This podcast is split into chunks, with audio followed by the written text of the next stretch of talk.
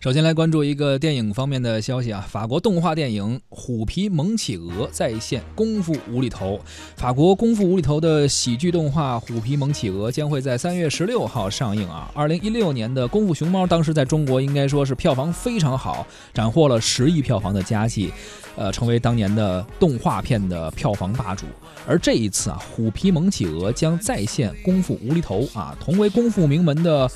虎皮蒙企鹅是不是能够再掀一次热潮呢？到时候我们看看结果。虎皮虎皮蒙企鹅莫里斯啊，虽然咱们中国的影迷可能听起来他名字稍微有点长，但在法国呀，他应该是一个家喻户晓的人气明星了，非常知名的动画角色。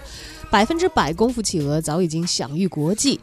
虎皮蒙企鹅近期曝光的终极海报里呢，大家也可以看到丛林小神兵一改往日无厘头的搞笑，齐刷刷的瞪大了眼，吃惊的表情也预示这场全新的丛林冒险会有危机重重。作为二零一八年首部引进国内的法国动画电影《虎皮蒙企鹅》的制作水准也是堪比好莱坞的动画大片，在欧洲乃至全球都备受关注。二零一一年至今，《虎皮萌企鹅》的原声动画被翻译成了四十多种语言，在全球二百多个地区播出，影响力啊遍布全世界。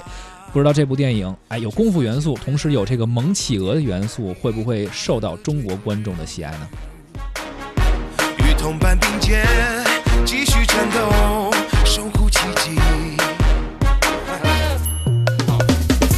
够硬到了个度，我说我是只老虎，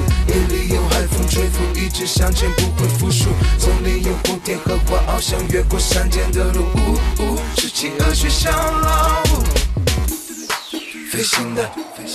向日葵，夕阳里在微笑，满天星，